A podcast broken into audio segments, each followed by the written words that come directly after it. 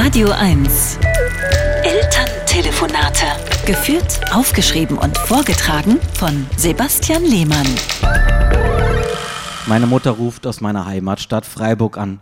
Dein Enkel ist krank, sage ich sofort. Oh je, der Arme, sagt sie. Hoffentlich kommt er nicht nach dir.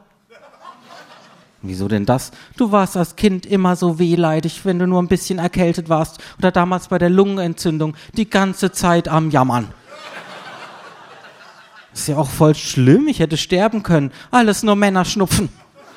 Mama, manchmal sind auch Männer richtig krank. Kürzlich hatte ich zum Beispiel schlimme Kopfschmerzen, ruft mein Vater von hinten ins Telefon. Das war keine Krankheit, sondern die Erdbeerbohle vom Vortag. Und Blut im Urin, Erdbeerbohle.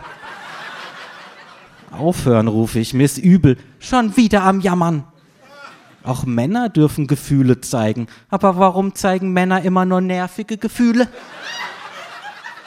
fragt meine Mutter. Die sind immer nur wehleidig oder überfordert von der modernen Gesellschaft und dann muss man sie bemitleiden, wenn sie Angst vor intelligenten jungen Frauen haben oder dass sie nicht mehr automatisch die Herrscher der Welt sind. Die armen, missverstandenen Männer wählen AfD oder Trump, dafür können sie nichts, man muss ihnen nur mal zuhören.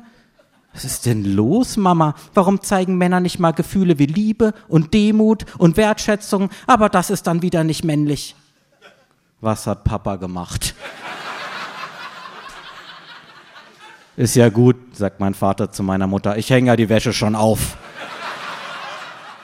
Warum nicht gleich so?